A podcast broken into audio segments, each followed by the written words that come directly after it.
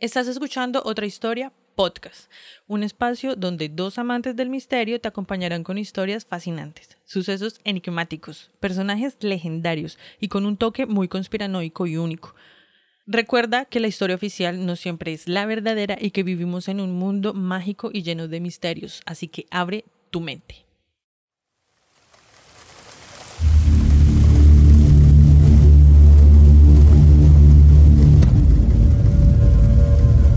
And there were spies everywhere, even in Australia. Against this sinister backdrop, an unidentified body is found on Adelaide's Somerton Beach, the so called Somerton Man. Now, 65 years after he was buried, there are moves to exhume him in an attempt to finally solve this lingering Cold War mystery.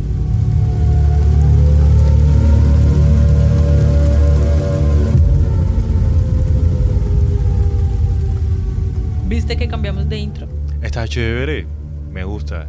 Bueno, y espero que les agrade, porque es la hora que van a empezar a escuchar.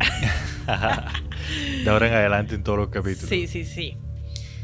No, pero está Em, bacano porque el otro era como que muy misterioso, como que muy... Y nosotros no somos así tan darks. Son etapas Sí. que pasan los podcasts.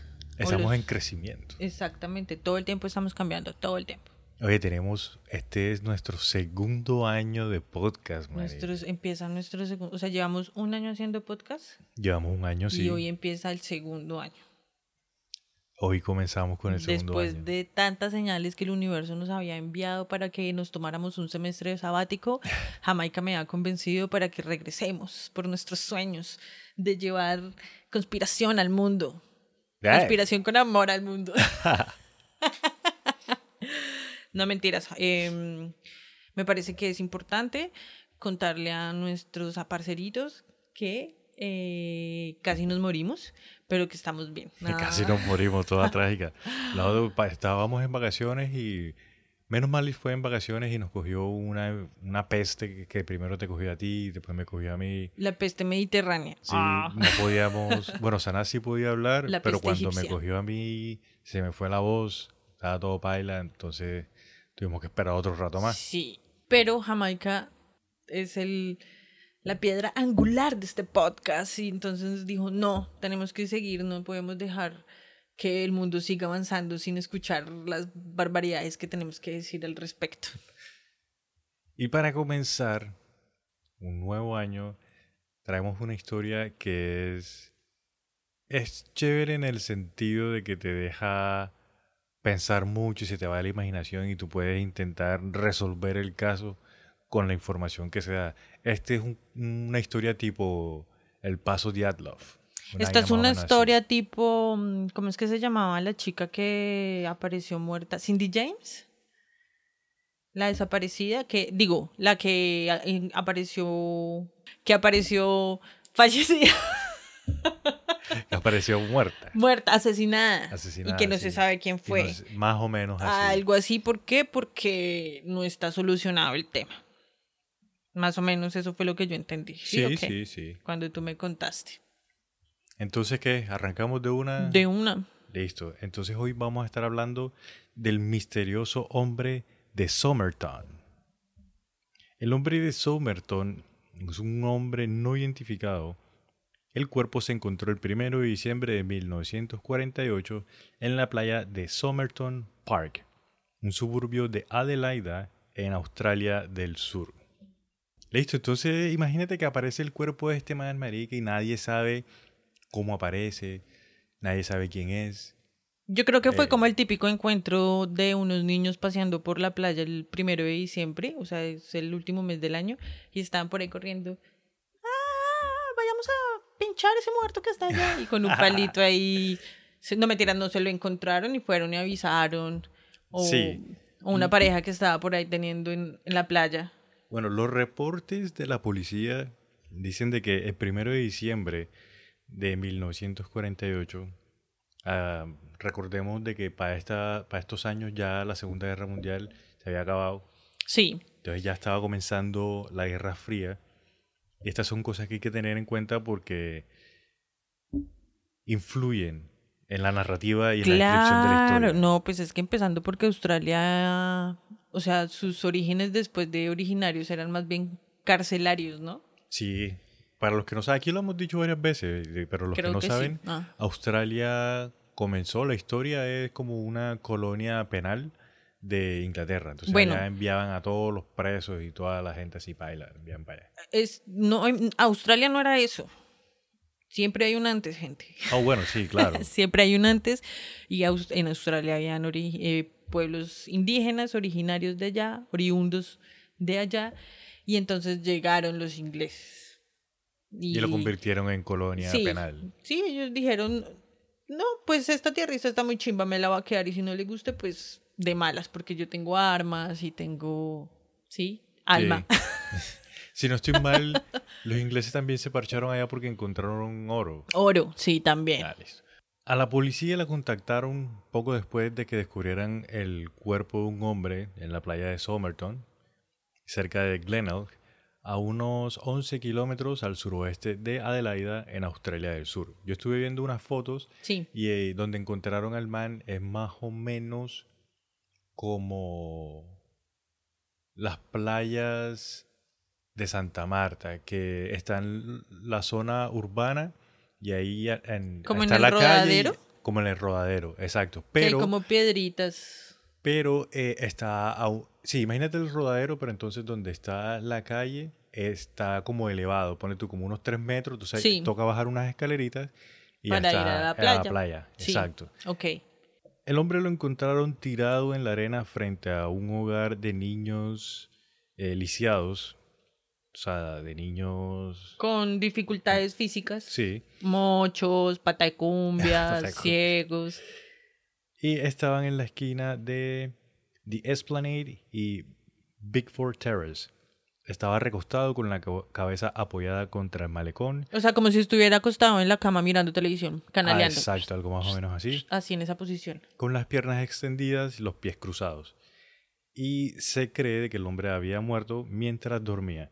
En el cuello derecho del abrigo había un cigarrillo apagado.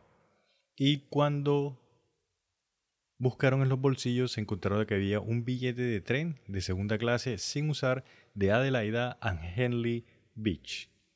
Hay mucha gente que que, se, que empieza a decir de que el cigarrillo, que seguramente alguien lo dejó o que el man se lo estaba fumando. Y en la experiencia que yo tengo en, pues, en la playa, Marica, cuando tú Por estás favor. fumando un cigarrillo en la playa, o te lo fumas rápido, o el, el- la playa, la salinidad de la playa te lo apaga. Bueno, primero que todo, como rola representante del gremio rolístico, primero que todo, qué mamera intentar prender un hijo de puta cigarrillo al frente del mar. Así, en esa, si me entiendes, en esa Ajá. situación tan cercana. Ya un poquito más retirado es más fácil. Sí. Pero así como tan pegado, no, qué mamera. Lo, lo otro es que hay que, no dicen, pero hay que ver el encendedor que tenía el man. Es- Y eso es lo otro curioso, que le encuentran el cigarrillo apagado, pero no le encuentran encendedor. Mira, te voy a decir... De pronto tenía fósforos y se los quedó en el hotel. No, pero Ah, mira, te voy a decir qué fue lo que le encontraron al man en los, en los bolsillos. ¿Qué más le encontraron? Tenía un, el billete de autobús Ajá. que no había sido utilizado, tenía un peine de aluminio fabricado en Estados Unidos, tenía un paquete medio vacío de chicles Juicy Fruit, tenía un Como paquete motitas. como motita, sí. un paquete de cigarrillos Army Club que contenía siete cigarrillos de otra marca, Kensitas. Bueno, un- sí, suele pasar. Sí, un cuarto de caja llena de cerillas de Bryant y May. Hay gente que no entiende que por qué, o empiezan a, a decir que no entienden por qué es que tenía una caja de un cigarrillo y los cigarrillos que estaban dentro eran de otra marca, que de pronto eso tiene un, significado oculto y qué tal. Y yo realmente lo que, lo que pienso, Marica, es que cuando uno está en la universidad y uno va, ponle tú, a un lugar y compra, por, el- el- no sé, voy a decir los nombres, marica. Tú fumas Boston y vas a un lugar y no, quiero comprar un Boston. No, no hay, solamente hay Marlboro. Bueno, listo, dame un paquete de Marlboro. Tú compras el paquete y cuando se te acaban, vas a otro lugar y compras, hey, hay Boston. Sí, sí hay. Bueno, entonces tú compras sueltos. Porque por, antes en todo el mundo se vendían los cigarrillos sueltos. Ah, dame siete, pum, y los meten en, todo la el caja. mundo? Y sí, Ok. eh, ponle tú en los Estados, yo sé que en los Estados Unidos y en Europa antes vendían los cigarrillos sueltos. Yo sé que en Colombia también. En Colombia y yo en los Sudamérica sueltos. sí los vendían sueltos. Ya para después de los años 2000, eh, 2010 fue que empezaron a poner la norma, por lo menos en Estados Unidos y en Europa. Y de que después no en Colombia. Y después en Colombia, exacto, de que no se pueden vender Ajá. cigarrillos. Y con todo eso, marica, tú vas a algunos lugares y los consigues Las tiendas, las señoras, hey, yo, yo. La tiendita de la esquina. Entonces, A conocidos, a desconocidos, no. Ah. es que hay que saber. Ah. entonces cuando dicen de que no, que los cigarrillos, yo en realidad no le veo mucho misterio. ahí. Yo tampoco le veo mucho misterio porque lo que tú dices es verdad. Y de hecho, a mí me gustaba hacer eso con las cajetillas cuando compraba Malboro o Lucky, que eran las cajetillas gruesas. Sí, Yo ahí metía, iba y compraba, compraba sueltos. Los Com- pech. Iba y compraba sueltos. Y los echaba ahí, los peches, Ajá. o no, no en todos los lugares había piel roja, entonces se compraba uno malborito, porque esos eran los que a mí me gustaban. Un, bueno, es que uno pasa por todas las etapas, Sí, ¿no? Porque sí, yo empecé con mentolado. Después, eh, Belmont, parce. el Belmont es bueno, El sí. Belmont. Después, Malboro, rojo, para los que se están preguntando y están diciendo, uy, qué gonorrea. Después, Malboro, peche, Malboro, peche. Yo verán esos dos. Pero los otros jamás. Qué asco un mentolado hoy, hoy, hoy en día. hoy ya ni fumo, parce, así que relax. Yo también dejé de fumar cigarrillo hace. No hable mierda. Bueno, tengo el electrónico, pero es Usted que no tiene es lo el mismo. electrónico. Pero, ay, no es ah, lo bueno, mismo. listo. Y habían veces lo que sí, marica, yo compraba, yo compraba medio, a mí no me gustaba comprar paquetes completos. Compraba un medio, cuando se me acababan, que mierda, se me acabó. Iba a los chuzos de las esquinas, señora, ¿tiene Marlboro? Sí, bueno, deme ahí, no sé, cinco o seis, pum, los metí en la caja de lo que fuera y listo. Y ya, y se y preservaban chimba, no se arrugaban, las Sí, punticas bien elegantes. Los que no fuman deben estar diciendo, no, pues qué chimba. Un abrazo para los que no fuman. los queremos. Bueno, los testigos, eh, personas que estuvieron cerca del lugar, dijeron de que en la tarde del 30 de noviembre habían visto a un individuo parecido al que estaba muerto, tendido de espaldas en el mismo lugar donde más tarde encontraron el cadáver. O sea que primero estaba boca abajo. Sí, Pero tú leíste el, el, el, la, el- lo, co- lo- de la autopsia que les hacen, que sí tenía el cuerpo como lo del, lo del paso de Diatlov, que se notaba que lo habían movido por, por la sangre reposada. sí, por el el- rigor mortis creo que sí, lo de la sangre reposada. Sí tenemos la autopsia y de eso vamos a hablar más, adelante. Hubo una pareja que, lo, que vio el cuerpo alrededor de las 7 de la tarde y notó que lo vieron extender el brazo derecho al máximo y luego dejarlo caer sin fuerzas. Hubo otra pareja que lo vio a- a alrededor de las 7 y media u 8 de la noche, tiempo en el que se empiezan a encender las luces, como el malecón de la playa, y contó que y esta pareja contó de que lo vieron moverse durante la media hora que ellos estuvieron ahí presentes en la playa. Nah, que van a notarlo si estaban ahí fijo chupeteándose. Lo que pasa es que hay personas que piensan de que, marica, como estaban en una playa y estaban en los 40, mucha gente pensó de que el man estaba borracho y que estaba pasando la borrachera ahí en la playa. Y eso es algo que los que viven en las en ciudades costeras o han ido de vacaciones a alguna playa, alguna así, siempre van a encontrar a un bo- algún borracho, marica, por ahí tirado pasando la borrachera. Ok, Entonces, por eso sí, es verdad. la policía en todo también- lado, en, todo, lado, el marica, mundo. todo lado. No solamente en la costa caribeña. Y por eso la policía dice de que hubieron personas de que no lo ayudaron, precisamente por eso, porque pensaron que era un man que estaba borracho ahí. Aunque la pareja que lo vio dice de que le pareció raro de que él no se moviera porque a esa hora ya y en la playa y en esa zona hay bastantes mosquitos. Entonces que había mosquitos y que el man estaba ahí y el man no se movía absolutamente nada. Pero es que, a ver, uno va a la playa y se pilla un man que está ahí como medio echado porque es que lo dejaron sentadito. No lo dejaron acostado con el sombrero en la cabeza ni nada. Lo dejaron sentado al lado de unas rocas. O sea, obvio cualquiera puede pensar, ah, no, ese man la está parchando ahí.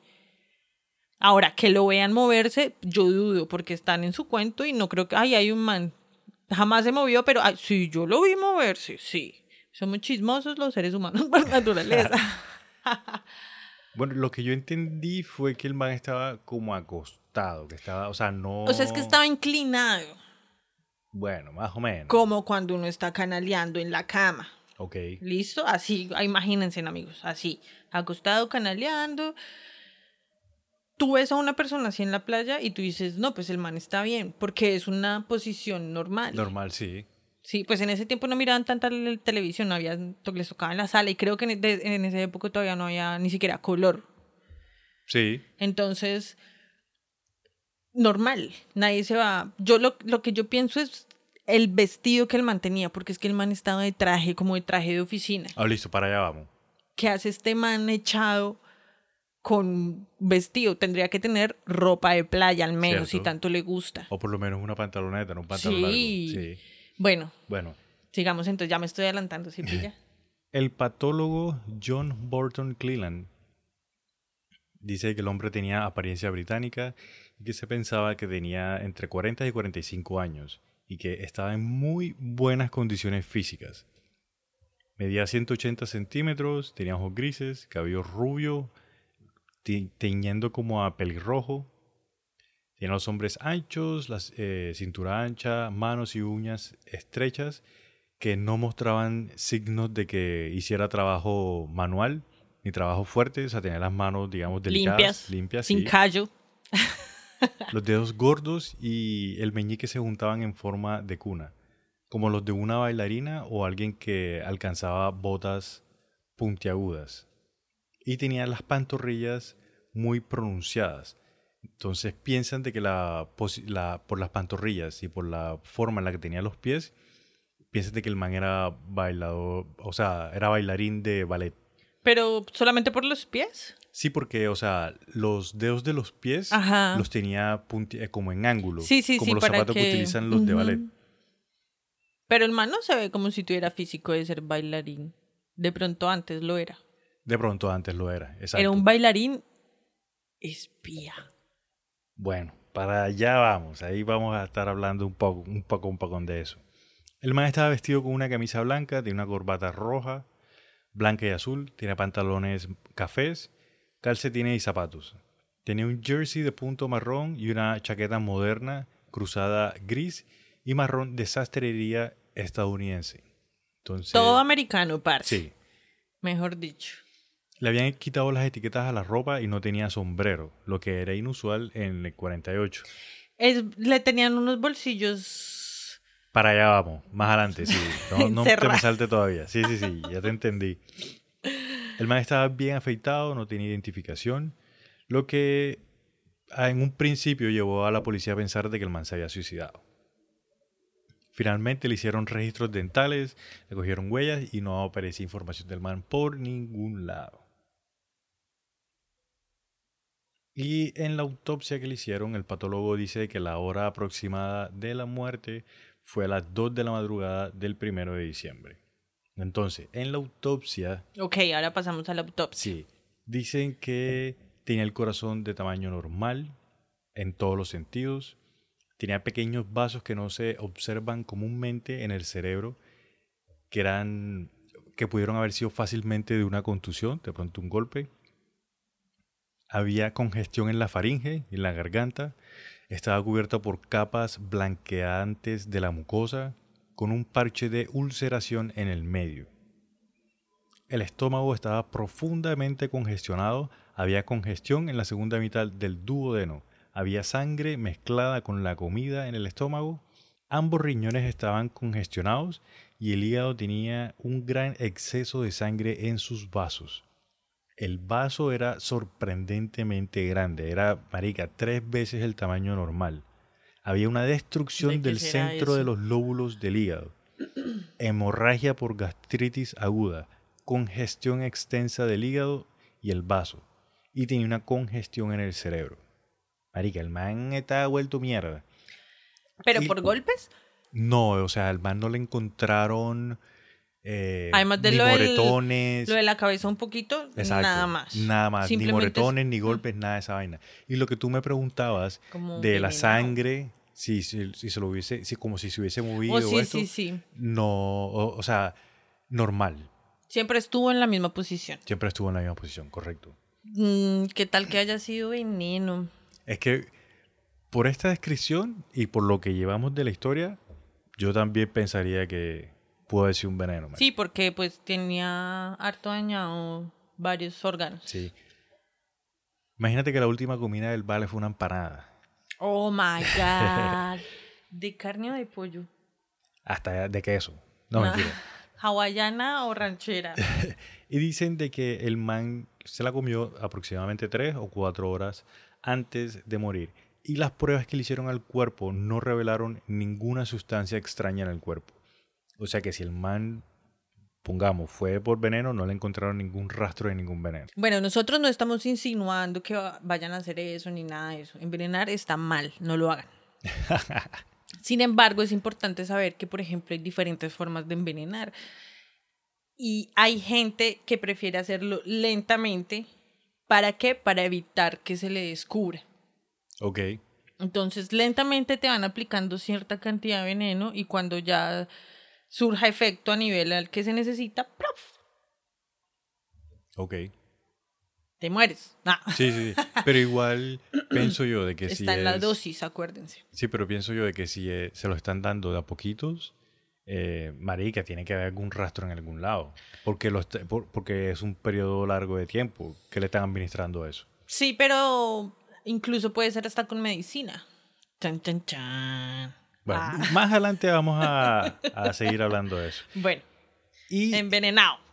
el cuerpo fue embalsamado el 10 de diciembre de 1948 después de que la policía no pudo obtener ninguna identificación positiva del cuerpo. Pero embalsamado o enterrado, porque yo sabía que lo habían enterrado por allá el otro año, como a mitad de año. Sí, o sea, al man lo, lo embalsamaron como para poder preservar un poco más el cuerpo. Ah. Mientras hacía la entiendo. investigación, Mientras adelantan qué, investigación. Exacto, sí. Listo, listo, ya entendí. Sí. Igual como en esa época no tenían la tecnología que tienen hoy, me imagino yo que por eso fue que lo embalsamaron. Y yo escuché de que el hecho de que lo hayan Puede ser. embalsamado, como le reemplazan muchos fluidos para mantener el cuerpo, Ay, marica, de Eh, hecho sí. eso no ayudó a, a la investigación Porque tienen... que hicieron más adelante. Al- actualmente, no sé si actualmente, pero sí han hecho estudios genéticos durante varias temporadas. Bueno, sigue, sigue, ya. Sí, no. Nah. es que más adelante tengo información de unas cositas que hicieron en el 2019 Ah, y en el poquito. 2021. hace poquito. Pre-pandemia. Ajá. Entonces para allá vamos, pequeños saltamontes. Junto con el hombre de Somerton, la policía de Australia también encontró una maleta. Y ¿Ahí esta- con el cuerpo? No, no, no. no. O sea, encontraron una maleta en una estación de trenes. Como al mismo la tiempo, querías decir. No, o sea, es que quería decir de que, o sea, lo- la policía encontró una maleta que asociaron con el hombre de Somerton. La maleta la encontraron el 14 de enero de 1949. Eso fue ya al siguiente año. Después sí. En la estación de tren de Adelaida. Ok. Entonces, esta maleta dicen de que puede que haya sido propiedad del hombre de Somerton Ok. porque encontraron una bata roja, unas pantuflas de fieltro rojo, número 7, cuatro pares de calzoncillo, unas pijamas, artículos de afeitar, un pantalón marrón claro, con un poquito de arena de playa en los puños. Encontraron un destornillador de electricista, un cuchillo de mesa, un cuchillo como de mantequilla, afilado, unas tijeras con puntas afiladas, un pequeño cuadrito de zinc que se cree como que fue como una piedra para afilar con el que afiló el, el cuchillo este de mantequilla. Ok. Con el que le sacó filo. Sí. Y también le encontraron un stencil Oh, ¿para ¿Qué util- pintar? que utilizaban los terceros oficiales en los buques mercantes para identificar la carga. What? Sí, o sea, ponle tú, en esa época los terceros oficiales tenían como un stencil, entonces iban a las cajas, la pintaban Sí. y decían, bueno, esta caja, no sé, va Como un para... sello. Exacto, un sello de identificación. Pero esas cosas que tiene son todas randonitas. Y tenía una pelota de golf. ¿What? ¿Qué? Y tenía un vibrador. Ah, tenía un dildo de la época.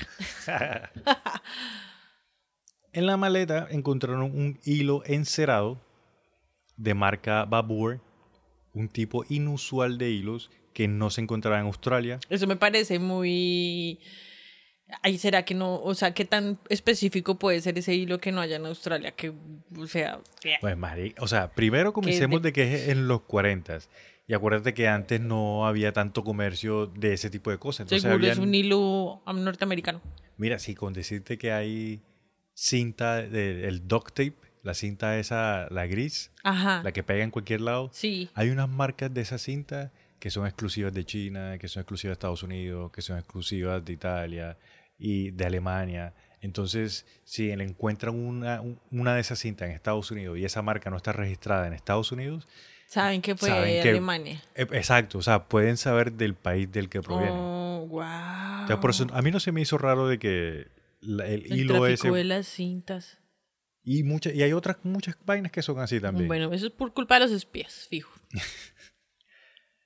Entonces imagínate que ese hilo fue el mismo que utilizaron para reparar el forro de un bolsillo de los pantalones que llevaba el hombre de Somerton. Oh. Y el mismo color y tales. El mismo color y todo. bueno, sí. listo. Se habían eliminado todas las marcas de identificación que tenía la ropa, pero la policía encontró el nombre T. King en una corbata y King en una bolsa de lavandería. King se deletrea K-E-A-N-E. Y en una camiseta encontraron Kien, que se deletrea K-E-A-N. Suenan igual, pero se escriben diferente. Ok. Guau, cero dato. Y también encontraron tres marcas de limpieza en seco. Encontraron unos números. Encontraron 1171 de 7, 4393 de 7 y 3053 de 7. O sea, el man era un espía. Pues hasta este momento no se sabe. pero pareciera. Presunto espía. Y la policía dice O de que... tenía los números del baloto y era del pasado. Bah. Eh, la policía Digo, el dice- futuro, perdón, ya. La policía dice de que es muy normal de que le hayan quitado las etiquetas a la ropa porque después de la Segunda Guerra Mundial, pues todo el mundo, marica, estaba en crisis y había muchas personas que lo que hacían era que compraban ropas de segunda, pero entonces en la época la gente lo que hacía era que marcaba su ropa, le ponía el nombre para cuando llevaran la ropa a la lavandería o al dry cleaning, pudieran saber qué era su ropa, poder identificarla más fácilmente. Ok. Entonces la gente dice de que de pronto este señor compró la ropa en una tienda de segunda, le arrancó los nombres y la llevó a, a un dry cleaning a que la limpiaran, a que la secaran. Como cuando uno va a un outlet y están todas las blusas, pantalones sin la marquilla. Exactamente. También la policía de Australia hizo una búsqueda y mandaron como una notificación internacional para ver si encontraban, había alguien king que había fallecido en Estados Unidos, en Europa, pero no se encontró por ningún lado que hubiese, fa- que, o sea, que hiciera falta una persona así, que se llamaba T. King o King. Pero de hecho era muy raro porque lo que pasa es que en esa época había mucho inmigrante en Jamaica, Es cierto. en también. Australia. Además de que Australia siempre ha tenido, eh, bueno, no siempre, ¿no? Pero en las últimas décadas ha tenido mm, planes de educación y más para extranjeros. Entonces, muchas escuelas de inglés para los europeos, para los alemanes, para todo ese pues, toda esa gente blanca y después se alió con Estados Unidos, ah no, con Irlanda se, se, se alió resto, pues claro, Inglaterra e Irlanda. Sí. Y hubo un, de un tiempo súper racistas. Tú no encontrabas allá un hispano, ni un indio de ahí del lado, ni un amarillo, ni un café, ni un negro. Ah, pues para decir los colores. Eh, eran súper racistas, Sí. ¿sí? Y no permitían el ingreso de nadie más. Siempre eran el mismo prototipo de man. Y además venían de la Segunda Guerra, obvio. Sí. Uno, uno ve esos videos de antes y los manes son todos grandes ahí, todos Arius. Bueno, y lo otro que encontré también es que precisamente lo que tú mencionas, en Australia ya habían lugares en los que recibían migrantes y recibían personas que se venían escondiendo que venían a recuperarse Ajá. de la Segunda Guerra Mundial. Sí. Entonces hubieron muchos rusos que se entregaron y se fueron a fueron a parar allá en, en Australia. Y habían campos en los que les enseñaban inglés. Sí. Habían lugares, pues, como escuelas, incluso en algunos hospitales, Campamentos. les hacían. enseñaban inglés a las personas que no hablaban inglés. Sí. Y todavía lo hacen. Ahorita está lleno de países. Mira que dentro de la investigación de, pues, de la muerte, el forense Thomas Erkin Cleland se dio cuenta de que los zapatos del hombre estaban extraordinariamente limpios y que aparecía, o sea, aparecía desde que los hubiesen lustrado recientemente. Entonces, eso indicaba de que al hombre lo llevaron al lugar, porque si hubiese caminado por la arena, Tendría tuviese- arenita. o tuviese la pues se notara de que había caminado Sí, sí, en, sí, el polvillo que queda de la arena. Sí. Envenenado, parce, envenenado con farmacéuticos. Mira que un profesor de fisiología y de farmacología de la Universidad de Adelaida, el man y le dio a la policía una idea de qué fue lo que pudo haber pasado A al hombre de Somerton. Y el man dice que hay dos grupos de, de químicos que hacen parte, digamos, de la familia de venenos, los cuales se pueden dar a una persona y no se van a, o sea, se desaparecen del sistema. Es ¿Listo? que sí, yo Y- lo he, yo he escuchado eso varias veces. Y que son muy parecidos a lo, y da muy parecido a los síntomas que le dio al hombre de Somerton como lo encontraron, como el hígado, el estómago, esto y no sé qué. Lo que pasa es que el profesor dice de que cuando es por envenenamiento, la persona siempre, siempre, siempre vomita. Y al man no le encontraron ni un rastro de vómito ni de que haya vomitado, ponle tú, recientemente.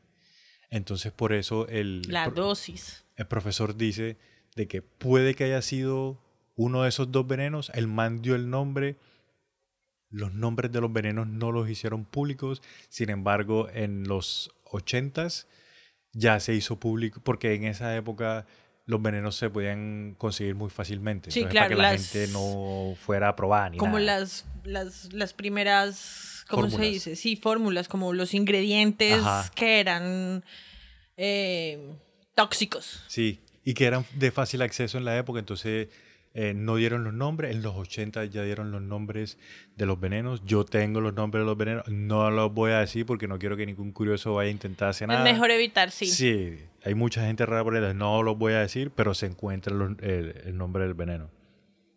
Pero mira tú que lo que yo digo de las dosis. ¿Qué tal que lo que le hayan dado a ese man es algo, es una, se lo dieron en dosis y eso se va desapareciendo rápido? Pero el daño ya está hecho y el man ya se está quedando muerto ahí, trin. Y de todas formas, el nivel del veneno se va desapareciendo, se va desapareciendo de la sangre, se autodestruye. El Sí. sistema inmune tarde. Ya cuando muere, igual queda por ahí, se evapora lo poquitico y ya baila. Sí. Eso se... No, sí, yo, Estoy describiendo acá yo he como hecho... si fuera científica, seguramente. Yo, marica, yo creo lo mismo. Yo creo que el man lo envenenaron. El man tenía algo que ver con algún espía, alguna vaina. Le dieron un veneno de esos de espías, marica. y Claro. Pues esas pastillas que les dan para que se que les que les dan suerte. Sí, todavía. sí, les dan. Para que se tengan ahí en una muela o algo así, para que si los cogen, la mastican y se, se mueren, de mueren, una. sí. Pero entonces esa es una muerte ya violenta, drástica de una donde sí va a botar espuma Ajá. y va a vomitar y seguro se va a cagar y todo el tema. Esta otra es lentamente, como lo hacían en, en la historia clásica, así todo, en la Edad Media. sí. Bueno, entonces ya hablamos de que encontraron al señor, ya hablamos de que encontraron una maleta que asociaron con el man por el hilo De- que sí. tenía, que era el mismo hilo que le encontraron en el bolsillo. Solamente fue por el hilo. Si no. No. hubiera sido por ese hilo, no encuentran. Bueno, sí, principalmente fue por el hilo y porque al man le encuentran en el bolsillo, o sea, el man bueno, nosotros decimos que el man, pero el man le encuentran en uno de los bolsillos del pantalón un bolsillo más chiquitito con un pedacito de papel que decía, Como el relojero, el bolsillo relojero. no, Ah, más chiquitico. no, era, imagínate que tú metes la mano en el bolsillo, ¿listo? Y dentro del bolsillo tienes como un cosidito, como un bolsillo dentro del bolsillo. Uy, severa idea para Pero- que no lo roben a uno, Eh, huevón. pero entonces el man tenía...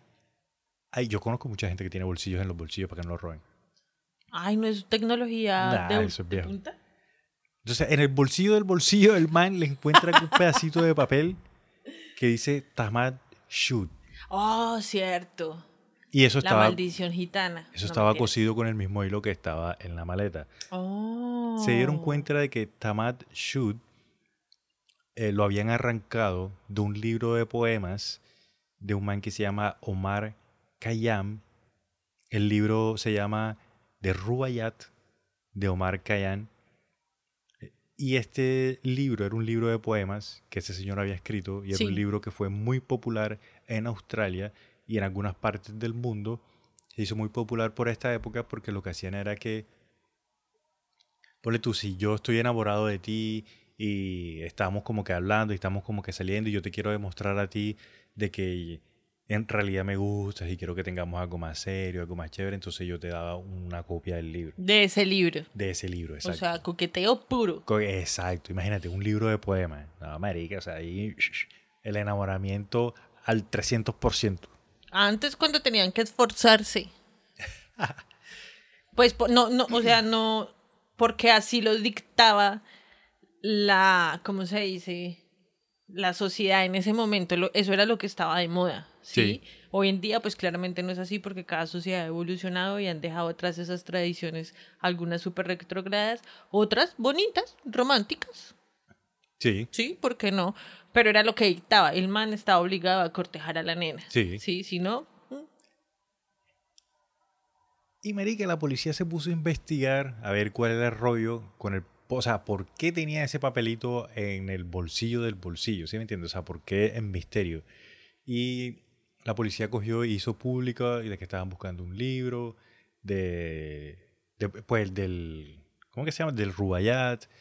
Y Que re- cuando- Sí, puso como un anuncio. un en el anuncio que estaban el buscando, sí. Cuando ponen el anuncio, imagínate que aparecen unos manes que dicen de que ellos son los dueños, de que ellos tienen el libro El que la libro, policía está sí, buscando. porque le hace falta el pedazo que Le hace ellos falta el pedazo que ellos encontraron. diciendo. Entonces cuando hay algo curioso en esta historia y es que cuando la persona que encuentra esto va a la policía y le dice, no, lo que pasa es que yo vi el libro en la parte de atrás del carro yo dije, ah, no, ese es de mi hermano, porque pues, él y el hermano Usaban el mismo no, carro. Exacto, dije, no, ese es de, de mi hermano y no le paró bola. Y cuando el hermano vio el libro, dijo, ah, no, ese es de mi hermano. Y lo dejó ahí Ok. también. Ah, mi hermano está coqueteando. Sí, ahí algo así. dejo. Entonces que llevaron a la policía, que no saben de dónde salió el libro, que ellos no, o sea, no era de ellos, pero que sí era el mismo libro que coincidía. Imagínate que ese libro en particular era un- e- una edición limitada, que solamente se hicieron 50 libros, que se fue impresa en 1941 y fue publicada por Whitcomb and Thoms en Christchurch, Nueva Zelanda. O sea, Es una edición limitada de 50 libros que se eh, fue impresa en, en Nueva, Nueva Zelanda, Zelanda. no en Australia, No en Australia. ni en Estados Unidos. ni en Estados Unidos, exacto. Entonces eso lo hace un poco más Bueno, específico. pero ahí hay algo, es porque eso era poesía como Pakistán, algo así, tenía que ver con pakistanes o con gente del Medio Oriente. Y ahí es donde entra un poquito la trama de la mafia, parce. Porque también dicen que fue la mafia y que eso era un mensaje porque ese libro habla como de saldar deudas, algo así, no me acuerdo muy bien, perdón amigos. Pero también dicen que era la mafia por el contenido de ese poema y, y el contexto en el que se escribió lo usan como mensaje de muerte también. Estás Bueno, pillando. Esa, esa es una eso, teoría. eso es romanticismo, parce. Eso es romanticismo puro. Sin embargo, pilla de que cuando encuentran el libro, y analizan el libro, se dan cuenta de que en la última página del libro habían unas letras que estaban escritas, O- otro código. otro código. Entonces las letras que estaban escritas eran Una mafia de espías. W, R, G, O, A, B, A, B y D de dedo en la primera línea. Yo las voy a dejar en. Sí, en toca redes dejar- toca Perdón, ver la perdón. imagen. Yo le digo al community manager que las deje en las redes sociales. para que las vean bien.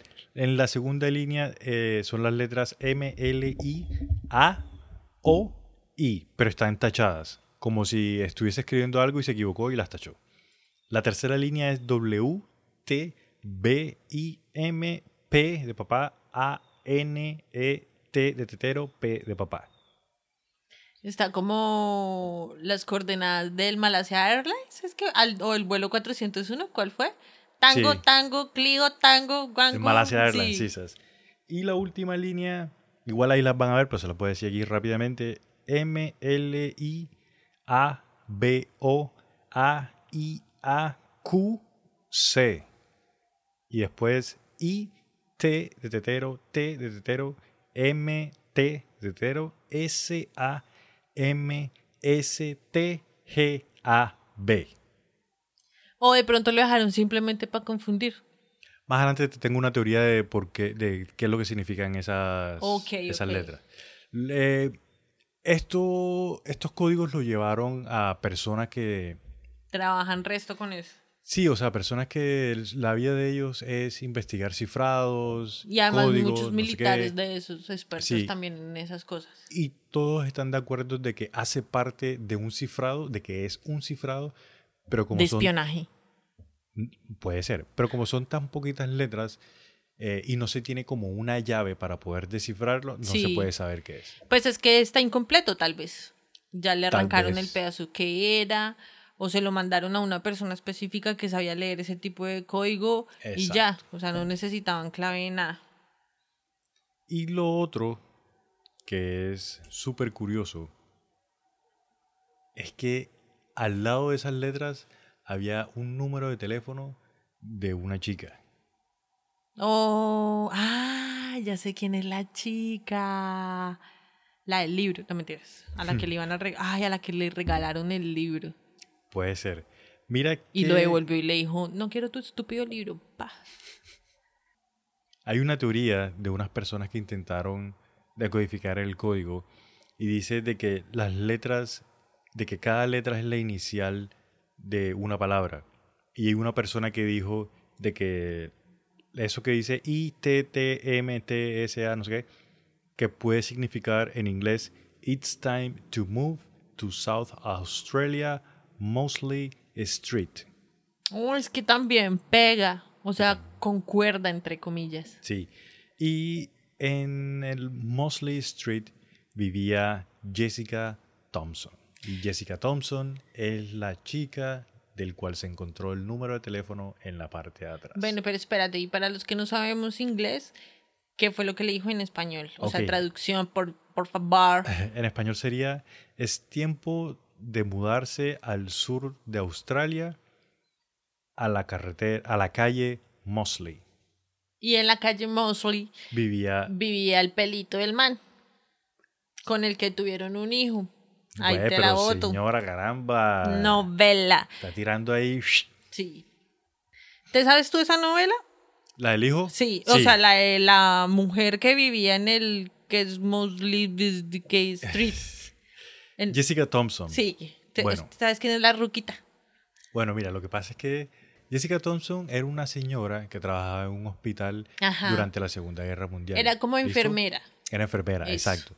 Entonces, cuentan de que ella tenía de costumbre que algunos de los pacientes que ella tenía o de algunas de las personas que ella tuvo de pacientes les regalaba una copia del libro.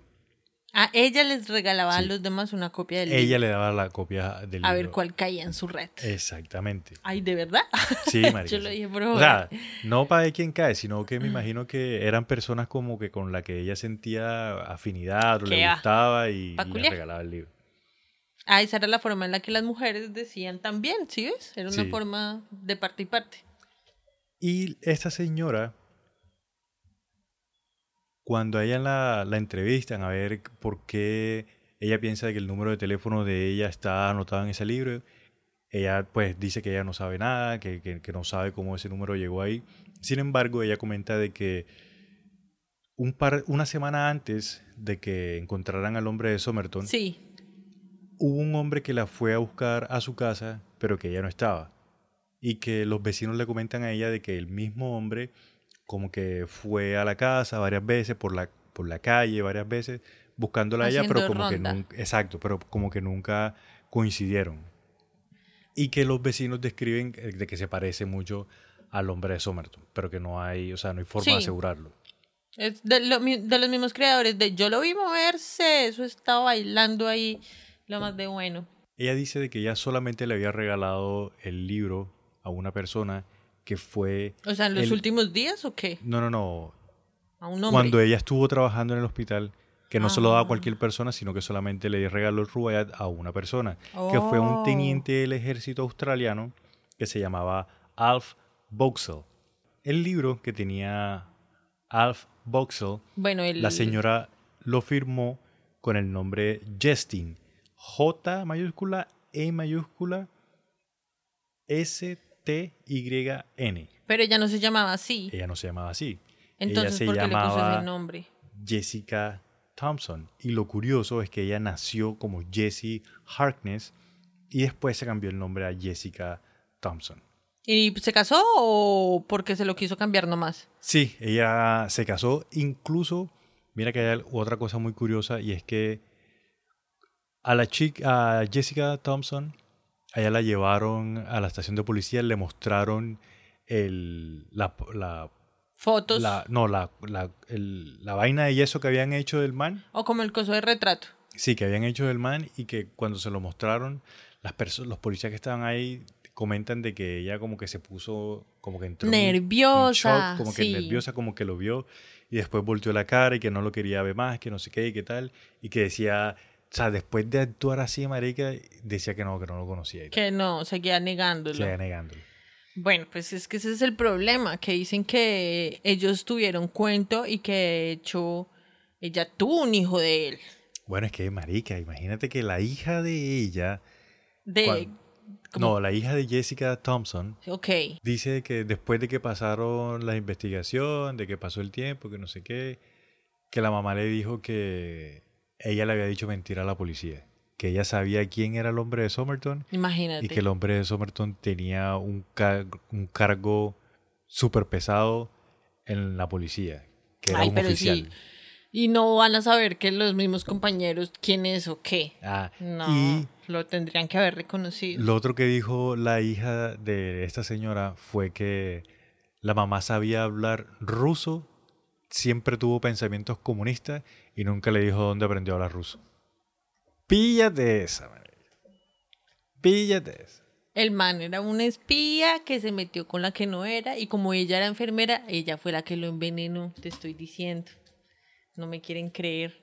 También dicen de que pueda de que el man no haya sido un espía como tal, sino que se enamoró de la cucha, la cucha sí era espía, el man se enteró de algo y lo tuvieron que silenciar. sí, puede ser. También dicen, marica, de que el man fue a, a intentar como que tener una relación con ella porque la cucha estaba embarazada o por algo y que la cucha le dijo que no y lo finiquitearon. Sí. Y no solo eso, la gente también se estará. Yo también me lo pregunté y se lo deben estar preguntando, como pues hagan una prueba eh, genética de ADN para saber si es el hijo, no sé qué. Parce, en esa época la tecnología todavía no va para tanto. Hicieron unos intentos que se demoraron meses o años, la verdad no me acuerdo, y lo dejaron de hacer. Y creo que por ahí va lo que tú nos ibas a contar del 2019. Por pero bueno, va, pero no, espere, entonces, hicieron incluso pruebas de ADN para ver si de dónde cuajaba el man, con lo que había quedado de lo embalsamado, si no estoy mal, y de las pruebas, porque habían encontrado cositas en, en la ropa y pues nunca salieron los resultados, se mamaron de estar intentando. Sí.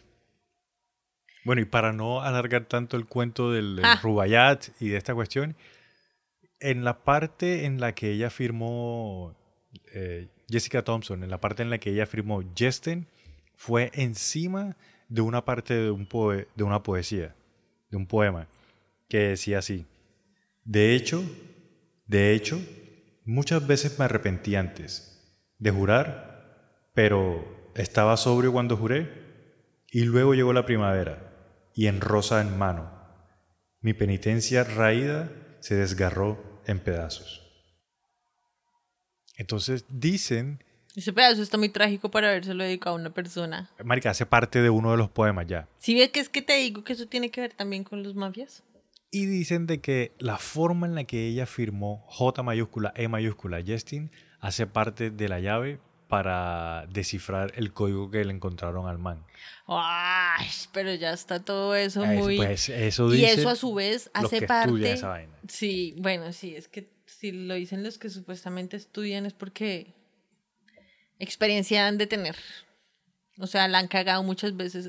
Es que no me quise alargar, pero encontré que unos cuchos, unos detectives de un departamento de defensa federal de los Estados Unidos Ah, que estudian eh, códigos y ayudaron a descifrar lo del Zodiac, el asesino del Zodiac y todas esas oh, ok, cuestiones. ok. que Está lo ahí averiguaron. Están y- ahí metidos. Sí, y ellos fueron los que dijeron de que, o sea, sí o sí o sea, hace, hace parte de un código, pero que hace falta piezas para poder descifrarlo. Entonces nunca se va a saber porque hace, hace falta, hace falta.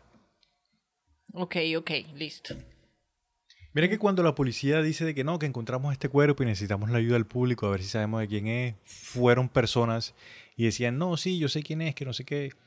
Pero todas las personas que fueron eran personas que habían perdido a familiares o que tenían familiares extraviados de la guerra, de pro- problemas X, de, no sé, mafia. Entonces todas las personas que fueron diciendo que lo conocían, cuando ya lo tienen al frente, o sea, siempre decían que no era. No, este no es, no, es que tiene... Hubieron, cuando lo, digamos que hacen público, Sí, sí. que lo puedan identificar, Ajá. Y lo deben poner por eh, periódicos y tales Sí. para ver si alguien lo reconoce.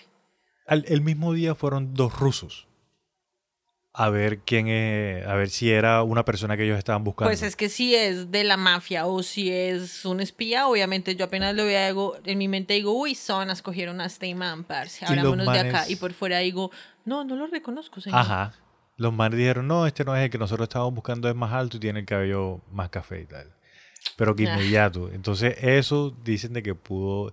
que son Yo pienso de que esos manes fueron a decir, a, a rectificar de que se habían matado que era. Sí, Sí, exactamente, para confirmar la vuelta. Porque es que no tiene eh, indicaciones de que está como envenenado o algo así. Él no está cascado por ningún lado como para decir, ah, no lo iban a robar. Ay, ¿qué tal que el man haya pertenecido a algún culto, alguna secta? De estos donde rapan tu identidad y, y te quedas ahí encerrado por el resto de gente y se haya escapado y lo hayan pillado y también le hayan dado de baja. Los de la misma secta.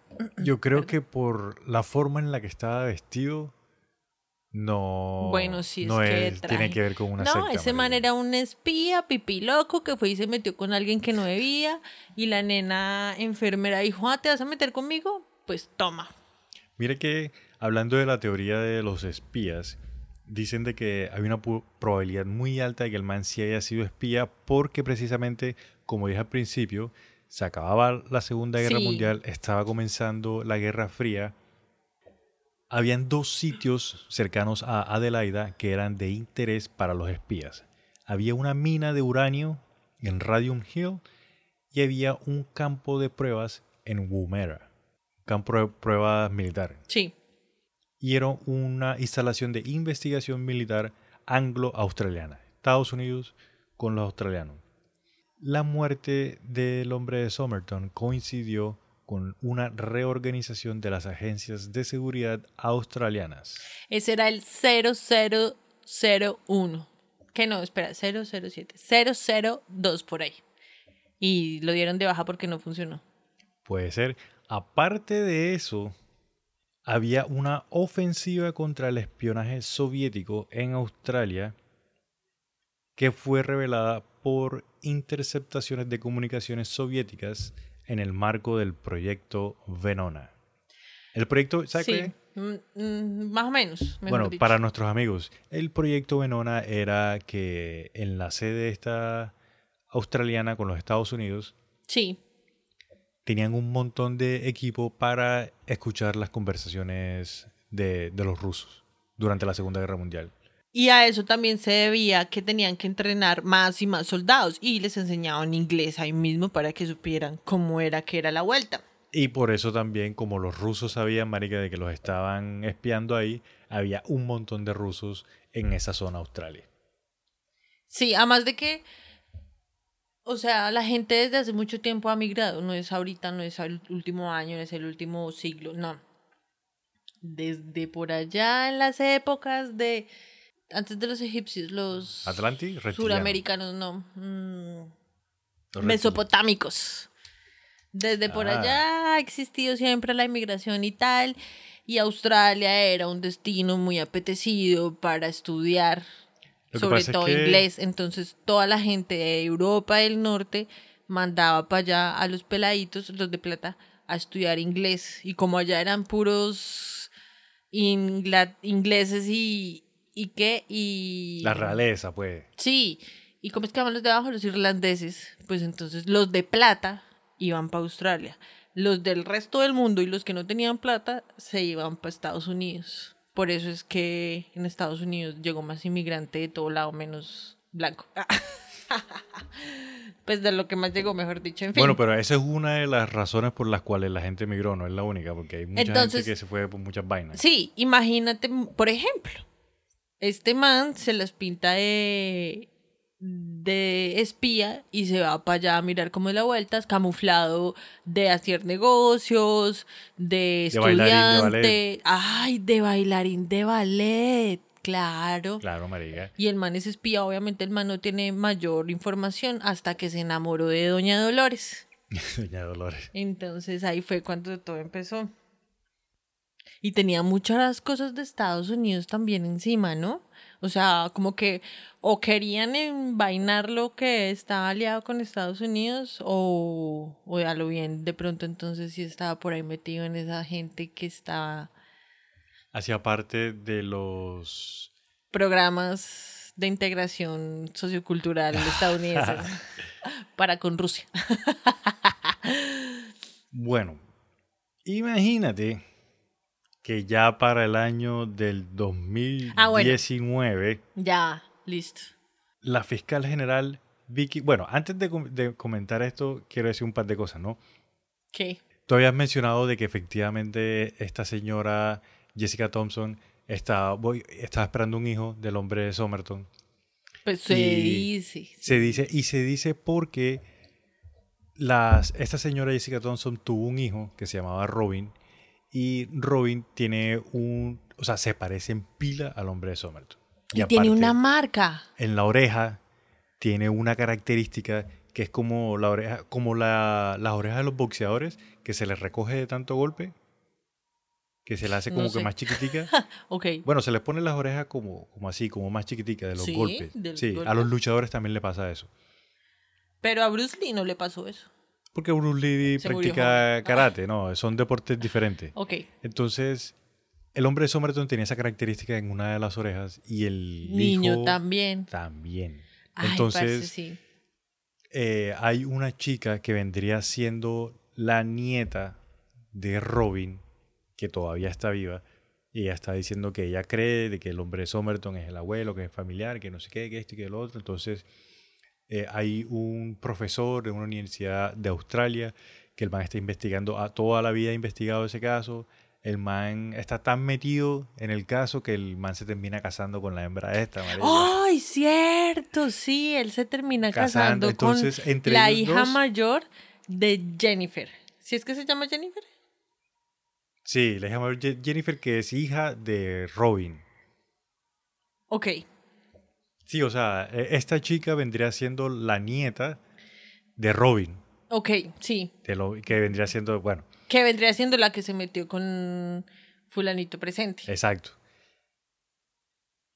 Y esta chica y el, y el esposo, que es un profesor, están haciendo vueltas para ver si pueden sacar el cuerpo, para demostrar eh, con ADN En el 2019 que ya se puede más fácil para decir si es familiar o Lo si que no pasa es familiar. es que sí, ellos estaban solicitando eso el resto de tiempo, Sí. varios años, que por favor lo dejen, que por favor lo dejen, hasta que la fiscal que tú vas a decir dijo, como ustedes sí, joven, parce, vayan y hagan esa mierda rápido porque si no, ¿quién se los va a aguantar? Y ellos Prácticamente se, dijo. Ellos se escudaron en una ley que hay en Australia de que pueden exhumar los cuerpos y hacerles pruebas de ADN si hicieron parte de la Segunda Guerra Mundial, entonces para ver si fueron soldados, si son personas de qué.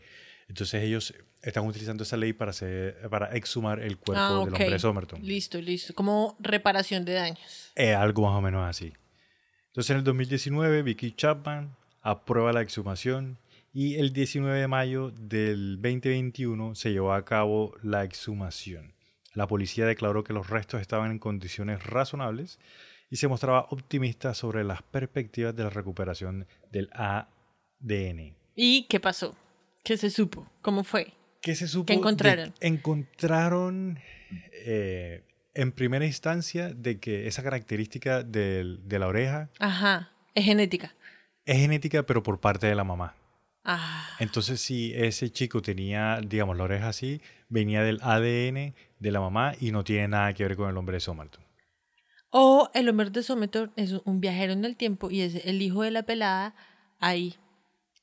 Y lo otro es que identificaron, o sea, supuestamente encontraron quién es el hombre de ¿Y Somerton. quién es? Es un espía, es un bailarín de ballet. Te digo entonces así ya de Juan quién fue el Sí, hombre de échala, Somerton. a ver quién fue el man. Pues Bueno. supuestamente, según lo que encontraron en el 2019. Antes de decir quién es el Vale. ¿Tú cómo decir- crees? Ah, No, te voy a decir un par de cosas. Oh my God. Sí. Esta data de quién es el hombre de Somerton salió el 26 de julio del 2022, o sea que es súper reciente. Súper reciente. Y del 2021 al 2022 fue que, o sea, se dieron cuenta de quién es el man, hicieron el, año background pasado. check, no sé qué, exacto, el año pasado. Si ustedes buscan, esta historia es, es viejita. Eh, Pues obviamente, marica, desde los... 48. desde el 50 más, están investigando y dándole. 48 Ajá, que murió el sí. vale. Y hasta ahora es que dicen quién es el man. Bueno, Hay, mucho, hay muchos lugares en donde encuentran la historia y, y, y teorizan más de quién puede ser el man, que no sé qué. Y yo no Yo lo que creo lo que ah, bueno. yo no creo lo que les voy a decir, pero se lo voy a decir. yo lo que quiero saber es el man cómo murió. O sea, me, echa el cuento. O sea, Listo. mejor dicho, Bueno. ¿quién era para que amaneciera así? El man se no, llama pero qué bizarre. La. No. El anuncio fue hecho por la genealogista Colleen Fitzpatrick. ok. Y ella determinó de que el man era Carl Charles Webb, un ingeniero eléctrico y fabricante de instrumentos nacido el 16 de noviembre de 1905 en Footscray, un suburbio de Melbourne, Allá en Australia. en Australia. Ok.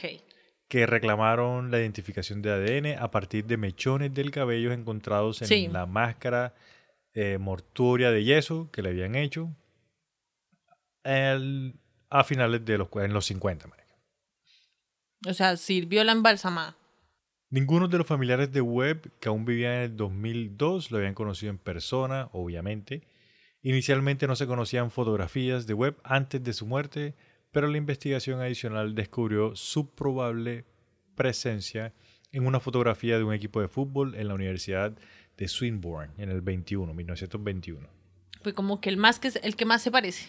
Sí, aunque la imagen no lo identifica directamente, y en noviembre del 2022 se reveló la historia australiana. Fotografías de Webb en la década de 1920 encontradas en un álbum de fotos de la familia de Webb. Antes habían publicado unas fotos, pero eh, no eran, o sea, no comprobaron de que sí fueran realmente las del ¿Y qué dice la familia de Webb? Que el man quién era. Bueno, O ahora, sea, te voy ¿cómo a, fue la vuelta por ese lado? ahora te voy a decir quién es Carl Webb. El papá de Carl Webb se llamó Richard Augusto Webb, murió en el 1939, emigró a Australia de Alemania. No, estás pillando. Yeah. La mamá se llamó Elisa Amelia Morris Grace Termiápolis. y esta señora abrió una panadería en Springville, Victoria. Ajá. Charles Webb, entre comillas, el hombre de Somerton, nació el 16 de noviembre de 1905 en Footscray, en Melbourne. Es el hijo menor de seis hijos. Los tres hijos acabarían trabajando en una panadería familiar. Cuando la panadería cerró, Carr decidió volverse fabricante de instrumentos eléctricos. En el 41 se casó con Dorothy Robertson. La señora era farmacéutica y podóloga. Podóloga de los pies.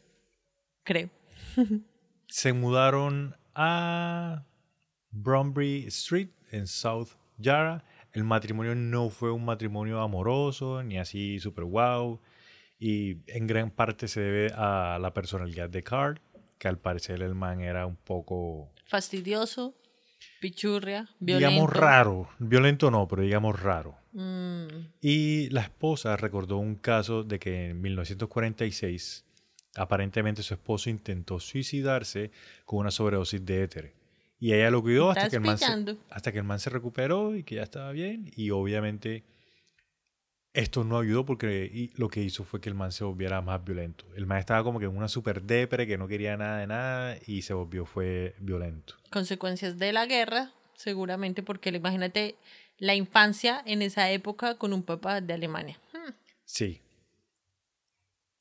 La cuestión es que eh, Carl no fue a, a la guerra como tal o no se encontró información al respecto. Sin embargo, em, sí hay información de que Dorothy, la esposa de este señor, Ajá. Dorothy vivía en Butte, Australia, a 144 kilómetros de Adelaida. O sea, vivía pues relativamente cerca. Más o menos. Bueno, pero pues, o sea, Sí, y en el periódico de allá también tuvo que haber salido como, oiga, encontraron a un man muerto en tal lado. Si lo reconoce, llame. Eso, esa es una de las cosas que a mí no me cuadra. Porque nunca pasó. ¿O sí pasó? No, no pasó. No pa- por eso imagínate. Entonces, porque, o sea, si hubiese sido este tal Carl Webb y la señora, la esposa, lo hubiese identificado, pues hubiese ido. ¿sí me? Obviamente. Bueno, lo que pasó fue que O la, de pronto lo odiaba mucho. Ah. mira, la señora eh, hizo la petición de divorcio en 1951, alegando de- deserción ya después de que pues al hombre de Somerton lo habían encontrado y le habían hecho de cuanta vaina. O sea, literal coincide con la fecha en la que el man abandona a la vieja en la vida real, pues. Sí. No, de hecho, o sea, la chica fue la que se fue, la esposa fue la que se fue porque estaba aburrida, estaba viviendo con Ah, el lo man. dejó. Sí, el man, pues como estaba violento, estaba empezando Sí, con claro, el abuso ¿quién se va a verbal, con un físico. man así que fastidio. Y la cucha pues se abre, lo deja, entonces ella piensa de que él fue a buscarla como para pedirle perdón, que esto y de lo otro, y como que la vieja, ellos nunca se encontraron por algún motivo de la vida, entonces el man como andaba en su depre y en su vaina, que el man se suicida. De pronto. ay, ah, perdón, bueno. dale, dale, dale. No, pues que estaba uniendo cabos, pero no porque a la final, si el man, entonces digamos que el man quiso morirse, ¿sí o qué? Y fue y buscó a otra enfermera que le vendiera algún medicamento para el man suicidarse, que era la otra enfermera. Podría ser. Y lo otro, digamos, lo que más refuerza la, la conclusión de que este Carr es el hombre de Somerton, es que la hermana mayor de Carr, se llama Frida Grace, estaba casada con un señor que se llamaba Thomas Gerald King. ¿Y qué pasa? El King que habían encontrado en la maleta, ¿sí ¿te acuerdas? ¡Oh! Sí. Entonces, Entonces la maleta era del man y el man lo mató. Frida y Thomas tuvieron un hijo que se llamaba John. Y John murió en la Segunda Guerra Mundial en 1943. Y este John sí había estado en Estados Unidos, había comprado cosas en Estados Unidos, tenía cosas que eran de, eh, de Estados Unidos. Le heredaron todo al, al cuñado. Exactamente. Entonces dicen de que todas las cosas que tenía el hombre de Somerton en la maleta se las había heredado del sobrino, pues prácticamente. Bueno, pero ¿qué? ¿Tú crees que... que, Ah, bueno, y lo último ya que te, que te quiero decir es que este Carl Webb, el man, pues comentan, ¿no? De que el man tenía como la adicción a apostar a los caballos. Entonces dicen de que las notas, las letras que encontraron en la parte de atrás del libro, sencillamente eran nombres de los caballos los que el man estaba apostando. Como una Como una de listica. las apuestas del Igual man. Esas a- personas que notan lo de las apuestas o lo del chance, que un poco de números y que no sé qué. Eso es lo que a mí no me cuadra. Sí. La gente que, por lo menos en, en Seinfeld, que este Kramer, hay un capítulo en el que está apostando a los caballos. El man anota los nombres y anota unos numeritos. Entonces no... Yo, no- yo nunca entendí qué, qué- qué es lo que tanto anotan en esas libreticas. Yo conozco varias personas que tienen unas libreticas exclusivas donde anotan esos numeritos que se juegan Marica, del esos son- chance y de la lotería. Son los códigos de esas personas. Ellos solo son los únicos que lo Sí, entienden. sí, sí, marica. sí. Qué video. Bueno. Entonces el Mantas, de hecho, era apostador. Entonces, ludópata. queridos, Nah. a mí, queridísimos amigos y mi querido Saltamontes, esa es la historia del hombre de Somerton y esa supuestamente es la, la identidad Del man. real del hombre de Somerton. Bueno, pero ¿tú qué crees? ¿Tú crees que a lo bien, o sea, la encuentras lógica? O sea, concuerda, obviamente. Hacen hasta lo imposible para que concuerde. Pero ¿tú la crees? ¿Es convincente Mira, para ti? ¿O es yo- como la nah. del viento catapulplónico de Sí, Diablo? Mira, yo yo por eso te estaba diciendo de que yo la iba a decir, pero yo no creo porque yo creo de que esa historia, o sea, como que cae perfectamente en algunas cosas como si lo hubiesen acomodado para que quedara así. Sí, sí, sí. Pero hay muchas cosas que no explica. Uno, este, el, el bolsillo dentro del bolsillo con el papelito. Sí.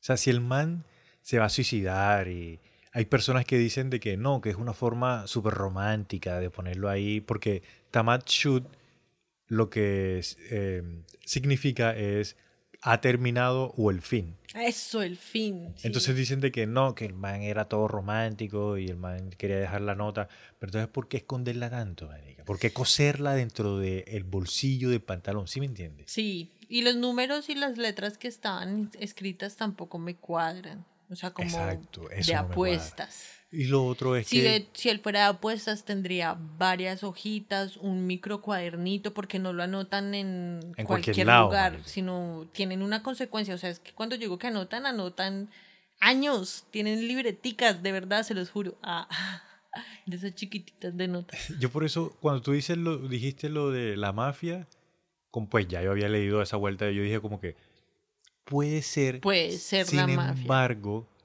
la mafia en las películas y en lo poco que yo Ah. sé, la mafia cuando te va a cobrar algo, primero te hace sufrir, o te mata un familiar o te mata a alguien para que tú te veas obligado en pagar la plata. Y si te van a matar, primero, marica, te echan con unos perros o te encienden a o sea, te, te hacen sufrir.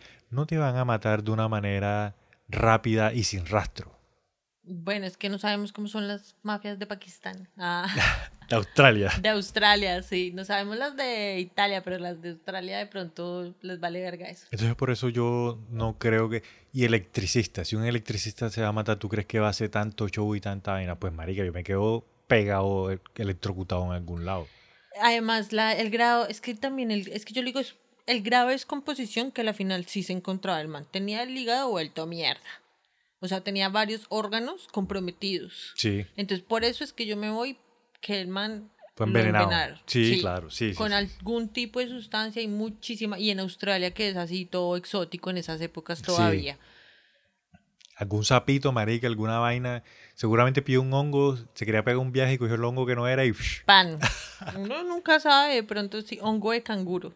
Porque hongo de koala. Imagínate que hay una teoría también que se me olvidó mencionar y es que la teoría dice que él era un hombre que estaba en la playa y llegó un grupo marica de canguros. Los canguros lo cogieron y le empezaron a trompar y lo muñequearon. y lo- Y pero es que no tiene los moretones. Por ese lado, es que por ese lado es muy fácil descartar como un ataque violento Un ataque o algo así, porque sí. es que el man no tiene ni una chuzada ni, ni nada. Mira, yo te voy a decir qué es lo que yo creo. A qué ver. fue lo que pasó. Pa' ver. Yo creo de que el man tenía algo que ver con espionaje.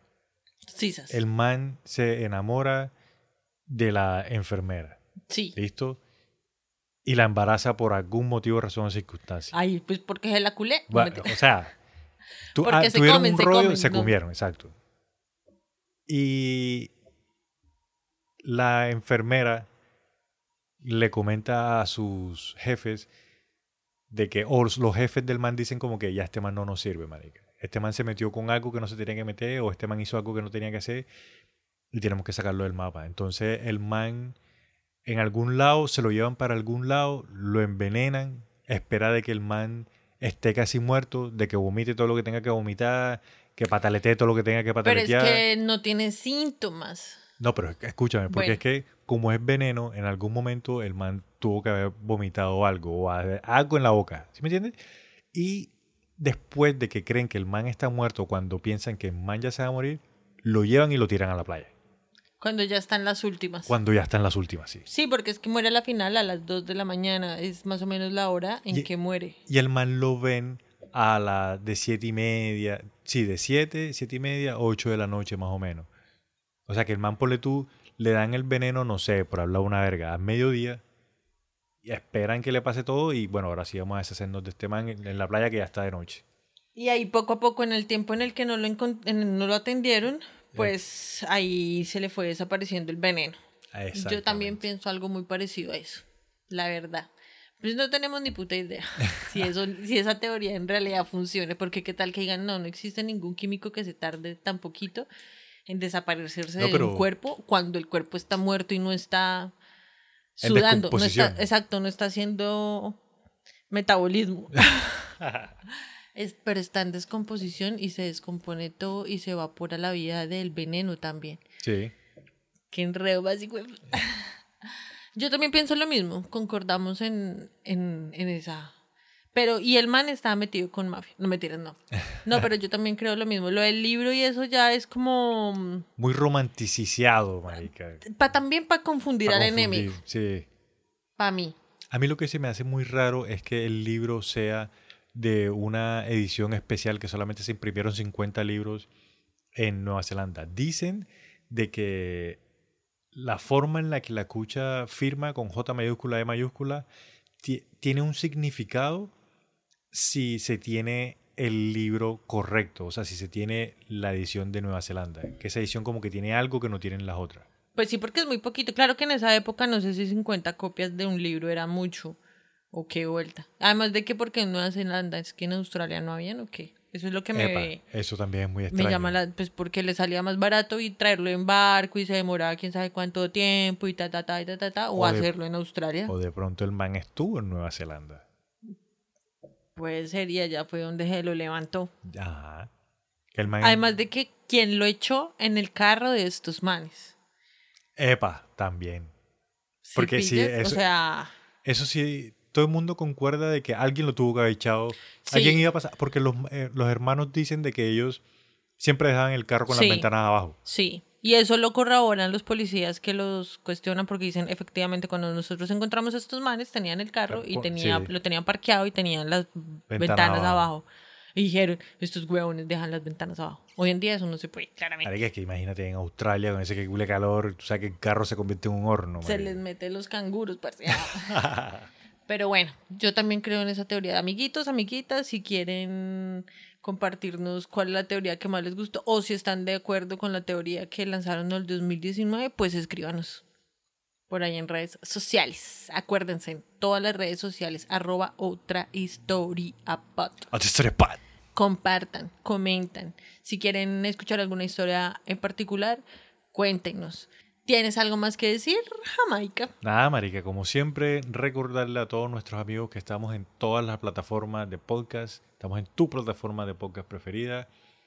Nos sirve un montón que nos sigan en la plataforma de podcast, nos pueden dejar cinco estrellitas, nos ayudan un montón para que más gente se una al parche. Sana, ¿tú tienes algo más que te gustaría decir? Eh, compartan, comenten. Y síganos. síganos. Síganos, compartan y comenten. Esa va a ser la fórmula. Síganos, compartan, comenten. Síganos, compartan, comenten. Sí. Ah. No, ya no, no tocamos temas de, de actualidad porque la actualidad está muy loca. Están pasando muchas vainas muy, muy raras al mismo tiempo y yo no sé en dónde va a terminar todo esto. Y toca esperar que se desenvuelva más para poder tener una buena historia que contar. Ajá, sí. Todo, así que si quieren saber más de todo lo que está pasando, no se vayan. Ah. Sigan viendo. sigan viendo, sigan escuchando. ya, ya, mi- el de irnos va a pegar. Dale, vamos para adelante.